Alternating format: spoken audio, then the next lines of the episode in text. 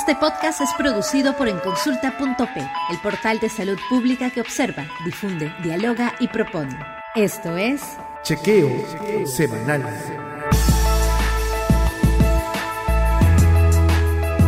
Mientras grabamos este podcast, el presidente de la República se encuentra fuera del país asistiendo a la reunión más importante de las Naciones Unidas y esperaremos a escuchar su mensaje desde allá.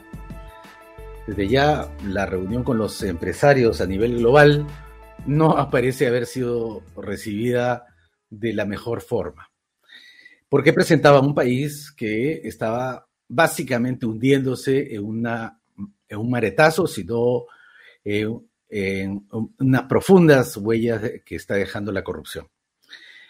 Eh, nosotros, por, lo, por, por aquí localmente, enfrentamos varios eh, frentes, de los cuales eh, vamos a hablar el día de hoy de tres. Uno, la llamada, el llamado Consenso por el Perú, la iniciativa del Ejecutivo para iniciar un diálogo de políticas con el, Legislativo. el segundo tema que revisaremos, estamos a dos semanas de las elecciones municipales y de los gobiernos regionales en el país en un, un entorno de altísima incertidumbre. Y finalmente, eh, visitaremos brevemente el anuncio que hiciera el director de la Organización Mundial de la Salud y posteriormente el presidente de los Estados Unidos sobre el anuncio del fin de la pandemia. Esta es la nueva versión de Chequeo Semanal, su podcast de enconsulta.p, y doy la bienvenida a Hans y a Ale, con los que constantemente hacemos este programa. Hola Hans, Ale, ¿cómo está? Hola Víctor, ¿cómo estás? Hola Víctor, hola Ale. ¿Qué tal Hans? Bueno, cuéntanos un poco Hans acerca de este consenso por el Perú. Bonito nombre, ¿verdad? Sí, sí. Mira, la semana pasada justo fuimos testigos de cómo, una vez más, ¿no? el gobierno le ganó la iniciativa política al Congreso. En vez de enredarse en una discusión infantil de dónde debían reunirse las cabezas del Ejecutivo y del Legislativo, se aceptó el ofrecimiento de Williams y se tomó la delantera, presentando un documento marketeado como Consenso por el Perú. Publicitariamente, la propuesta de una agenda común que responde a las prioridades del país, pero realmente un documento que dice poco. Aún así, cumplió su propósito porque acaparó el mercado de ofertas, mientras el Congreso no dijo ni ha dicho una sola palabra, incapaz hasta hoy de reaccionar al discurso presidencial que lo acusa de trabar e impedir que se haga cualquier cosa que beneficie al país. Lo que dicho sea de paso, tal vez sea cierto. Pero si uno revisa la suerte de agenda nacional propuesta en ese documento, verá que hay muchas frases huecas, pocos o ningún argumento, uno que otro contrabando, sugerencias de debates cuya urgencia o necesidad no se explica, y en fin, un texto edulcorado para trasladar fuerte y clara una sola idea. Quedémonos todos. Un hecho ocurrido ayer, justo de lo que decías, Víctor, explica muy bien la seriedad del consenso ofrecido. Ayer, en el marco de la Asamblea Anual de las Naciones Unidas, en una reunión sobre los desafíos de la educación, el presidente Castillo anunció, para sorpresa de propios y extraños, que en nuestro país se preparan cambios en el currículo escolar ¿El consenso ofrecido la semana pasada al Congreso dice algo al respecto? No. Nada dice sobre la calidad educativa. Solo vende humo, por ejemplo, con el ingreso libre a las universidades. Podemos añadir que el consenso por el Perú nada dice sobre la salud. No es una prioridad, no está en la agenda. Y podríamos añadir varios otros comentarios sobre las limitaciones, lo que está dicho, de las omisiones en las prioridades que el Ejecutivo le propone al Legislativo. Sin embargo, más allá de acuerdos o desacuerdos, el hecho incontrastable es que ese documento, con todas sus limitaciones e imperfecciones, expresa las características del liderazgo político que hoy tenemos. Expone con crudeza las carencias de representación y la pobreza de la agenda pública. Es para lamentarse, sin duda, pero antes que lamentarse, se trata de revertir esa precariedad, de enriquecer el debate en el espacio público con propuestas que piensen en el bien común, mantengan un enfoque de derechos y defiendan los valores de nuestra institucionalidad democrática. Ese esfuerzo hoy en día se encuentra en la sociedad civil. El diálogo y la articulación de esos esfuerzos es lo que realmente puede contribuir a construir un consenso por el Perú.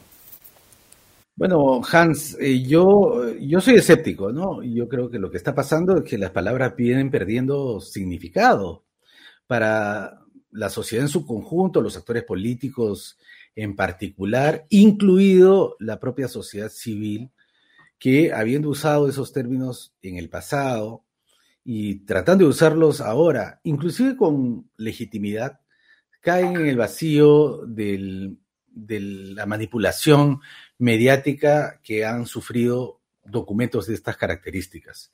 En realidad, nadie puede creer que el contenido de ese documento sea guía para hacer ninguna plataforma de acción de políticas públicas, sino creo y milito con tu lectura en el sentido que eh, estas eh, básicamente una suerte de eh, pretexto para en realidad llegar al mismo acuerdo que ya sabemos que de facto existe. Quedémonos todos.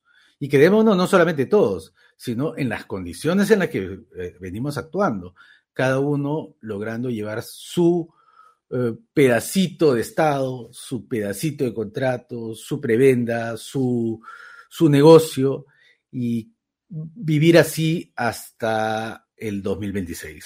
Es eh, lamentable y pesimista probablemente mi forma de entender la realidad actual, pero creo que es la que comparte la mayor parte de la población y se expresa ya en las elecciones eh, regionales y municipales, quizás una de las más menos festivas que hemos tenido en muchísimos años. No sé qué dice Ale. Sí, bueno, eh, creo que esto es una pieza más de las constantes acciones que realiza el Ejecutivo para continuar en el poder y, y, por más que muchos críticos de este gobierno señalan Castillo no sabe lo que hace o Castillo no tiene las capacidades, yo creo que más bien ha demostrado, de, pero de forma perversa, que sí tiene la capacidad de continuar en el poder, ¿no? A pesar que cada vez se clama más dentro de la opinión pública el adelanto de elecciones, Castillo y también toda su compañía conjuntamente con el legislativo han tenido como esa capacidad de mantenerse en este status quo, ¿no? Para continuar dentro del poder. Y bueno, que lastimosamente no ha salido este documento, unas las prioridades en salud, pero sí quiero destacar que dentro del Ministerio de Salud la semana pasada eh, salió un documento, una resolución ministerial sobre las prioridades que debe tener eh, eh, las prioridades nacionales de investigación en el marco de la COVID-19 y otros virus respiratorios. Y a mí me pareció un documento que quizás más adelante podríamos analizar con especialistas de la salud muy interesante, eh, pero establece prioridades que, que, hemos hablado a lo largo de estos eh, eh, eh, podcast y también dentro de los programas de consulta, ¿no? Como mejorar la comunicación en la salud pública, mejorar la, mejorar la vigilancia epidemiológica. Pero bueno, esperemos eh, que este documento no se quede solo en un documento normativo y no se haga, no se ejecute. Y veamos, ¿no? Cómo el Ministerio de Salud sigue impulsando las prioridades de la salud pública. Más allá de lo que está pasando en ese contexto actual, yo creo que la salud no se ve perder de vista. Listo, creo que hemos dado pie a los otros dos comentarios de este podcast sobre las próximas elecciones y el fin de la pandemia.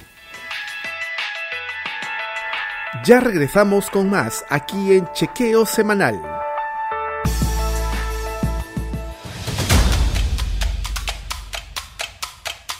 La salud pública analizada a profundidad.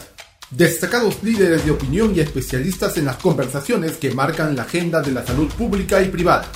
En consulta.pe, observa, dialoga, difunde y propone. Un espacio de especialistas para especialistas.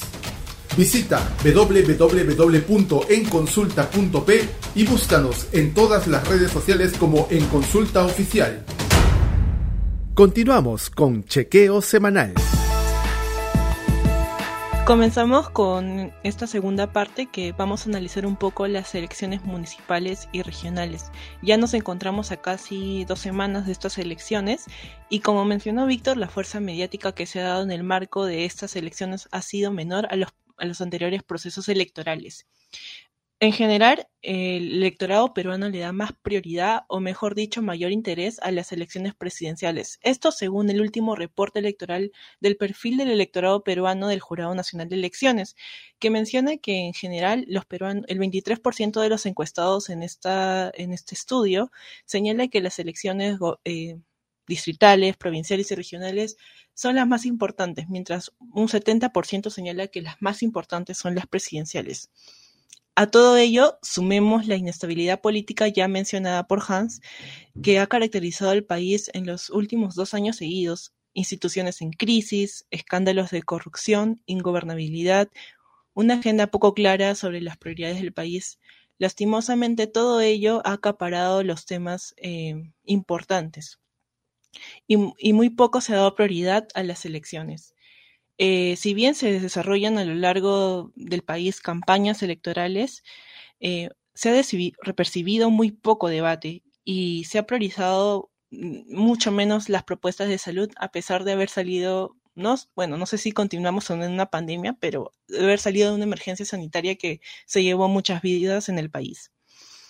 Y el tema de municipal cada vez se deja más de lado, a pesar que es un elemento muy importante para el desarrollo local. Los ministerios, si bien son claves para las orientaciones en las políticas públicas y políticas de Estado, los gobiernos regionales y locales finalmente son los que ejecutan y en teoría tienen mayor capacidad para relacionarse con los ciudadanos y ciudadanas. Un programa exitoso de esto es, por ejemplo, Machay, que fue es una red de soporte para el adulto mayor en el contexto del confinamiento y nació bien, en si bien nació en el gobierno de Vizcarra, eh, yo creo que este programa fue exitoso debido a la articulación entre los tres niveles de gobiernos y un papel muy clave jugaron los gobiernos locales. Yo entiendo que a pesar que es muy cansada la política peruana, es necesario darnos el tiempo de elegir bien a nuestros representantes, ya que representan un, un elemento clave en este ciclo de políticas públicas.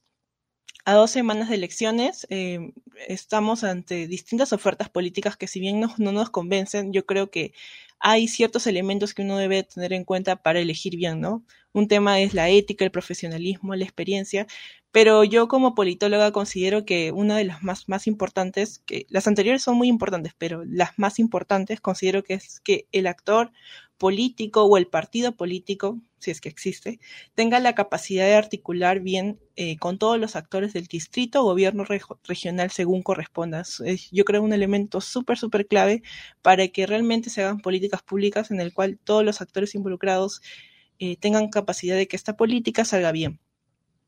No sé si ustedes, Víctor o Hans, consideran que hay otros elementos que debemos tener en cuenta o qué reflexiones les da todo ese tema de las elecciones municipales y regionales. Bueno, si me permite, Hans, yo creo que los, eh, los criterios que tú has señalado, entre otros la ética, la experiencia, la capacidad, son justamente criterios en este caso de exclusión, porque no hay ningún candidato a la vista que uno pueda decir con seriedad que cumple con estos mínimos requisitos que tú has puesto sobre la mesa, ¿no? Todos, eh, puedo ser injusto, pero en realidad todos los que yo he logrado ver, por lo menos los que aparecen más mediáticamente y los que no aparecen tanto, eh, son eh, burdas imitaciones de lo que ya era malo, ¿no? Uno de los peores alcaldes, Belmo Casinelli, ¿no? Con frases hechas, edulcoradas, grandilocuentes, eh, apelando a los instintos más básicos de la ciudadanía, sin tener una visión de conjunto para la ciudad y propuestas concretas de lo que se puede lograr con los recursos y los mandatos que tienen los municipios. Para mí, el último mejor alcalde de Lima Metropolitana, con sus deficiencias, pero ciertamente mucho más grande, aquí aparece como gigante frente a los pigmeos que están presentándose a las eh, elecciones actuales, eh, es Andrade, ¿no? que efectivamente logró plantear una ciudad, una visión de ciudad con la cual él estaba comprometido y empezó a, construirla y fue víctima brutal del, de la, de la, del despliegue mediático del Fujimorismo. Eh, es, lamentable que estemos en esta situación, no solamente en Lima, lamentablemente, sino en el resto del país. En, la gran mayoría de, las ciudades se encuentran enfrentados a personajes que no ofrecen alternativa real de progreso y cambio para sus respectivos territorios. Sí, bueno, yo creo que comparto, creo que no hay no hay expectativa de que algo vaya a cambiar con estas elecciones.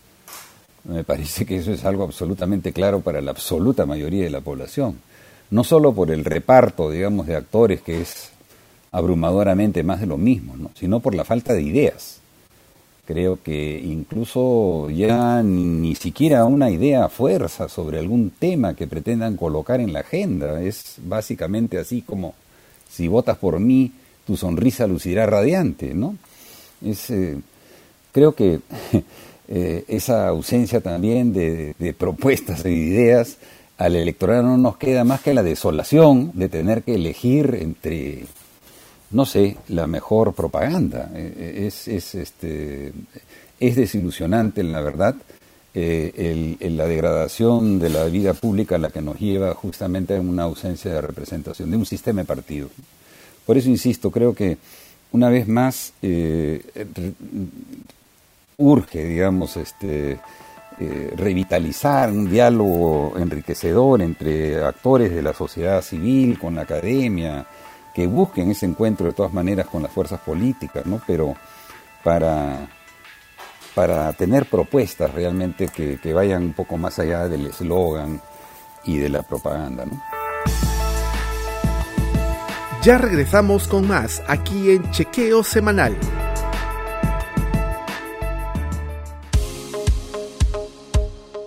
¿Quieres estar al día con las principales noticias de la salud, políticas públicas y las más importantes normas aprobadas por las autoridades en el Perú durante la última semana?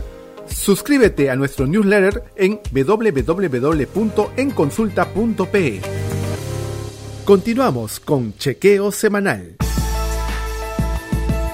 Entramos a la tercera y última nota de nuestro chequeo semanal de esta semana el, el director general de la Organización Mundial de la Salud ha anunciado el fin de la pandemia.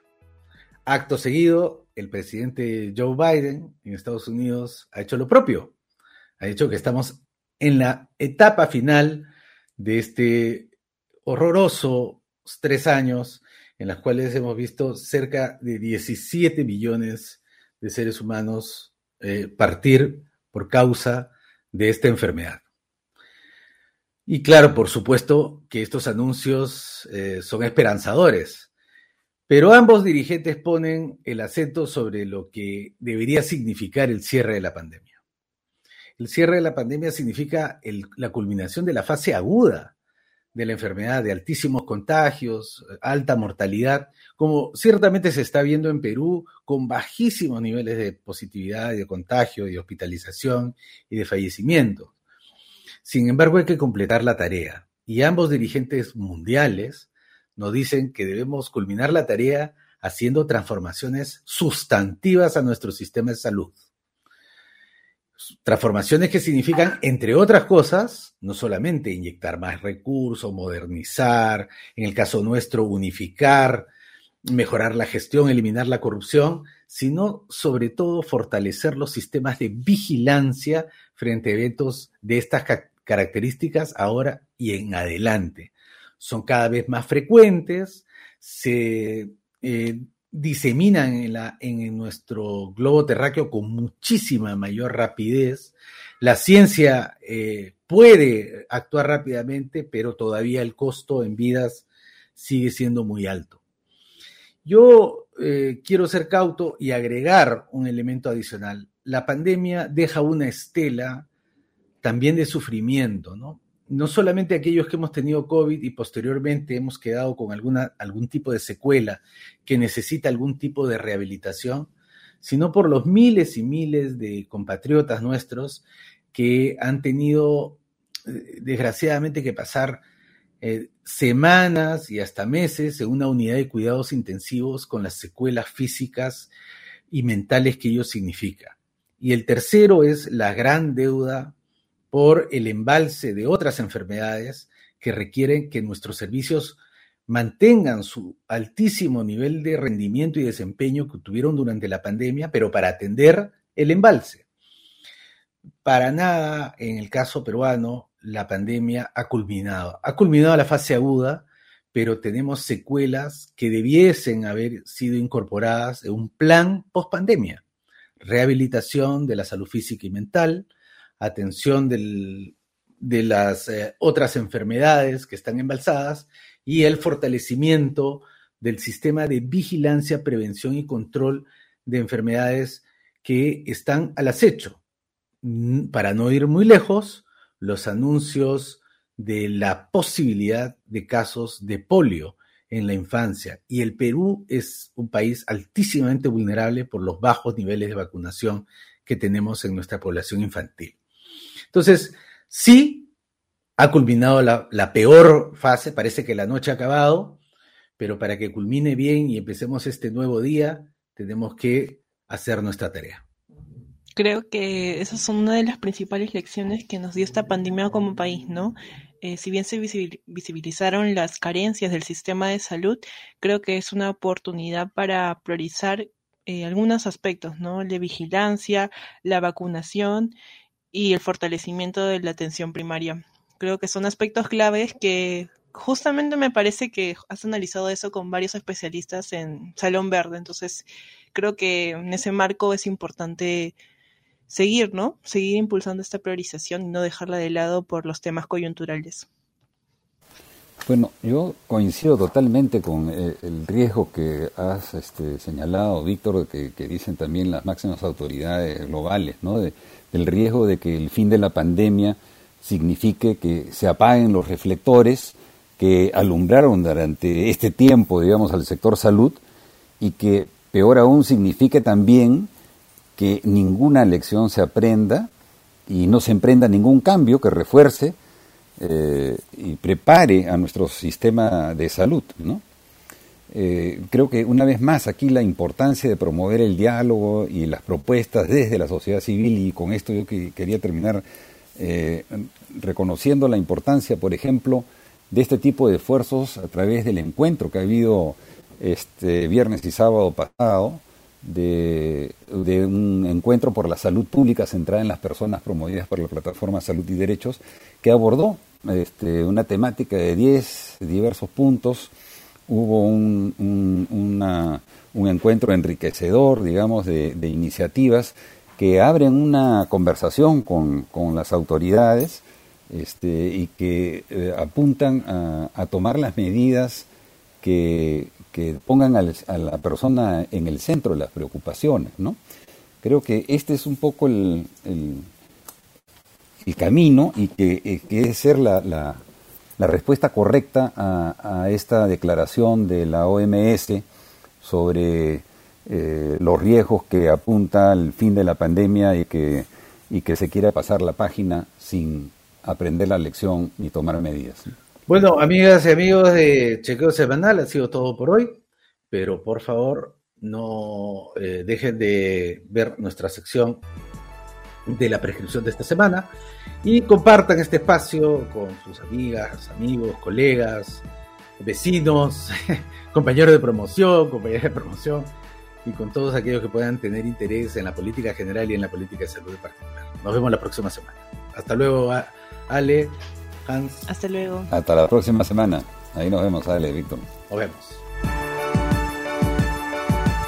Después de este chequeo semanal te invitamos a descargar el libro Estado Situacional de la Depresión en el Perú, de Gobierna Consultores, un estudio de más de 300 páginas que contiene hallazgos y datos claves sobre la situación de la atención y acceso a tratamientos para la depresión, en un análisis pionero en nuestro país. Obténlo ya ingresando a gobierna.com.pe. Nos encontramos en una próxima edición de Chequeo Semanal.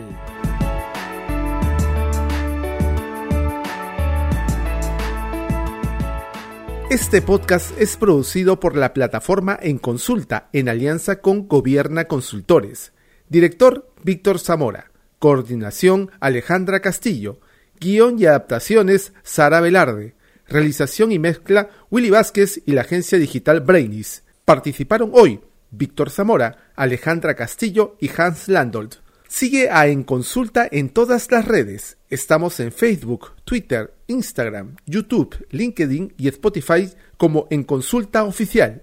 Visita www.enconsulta.pe.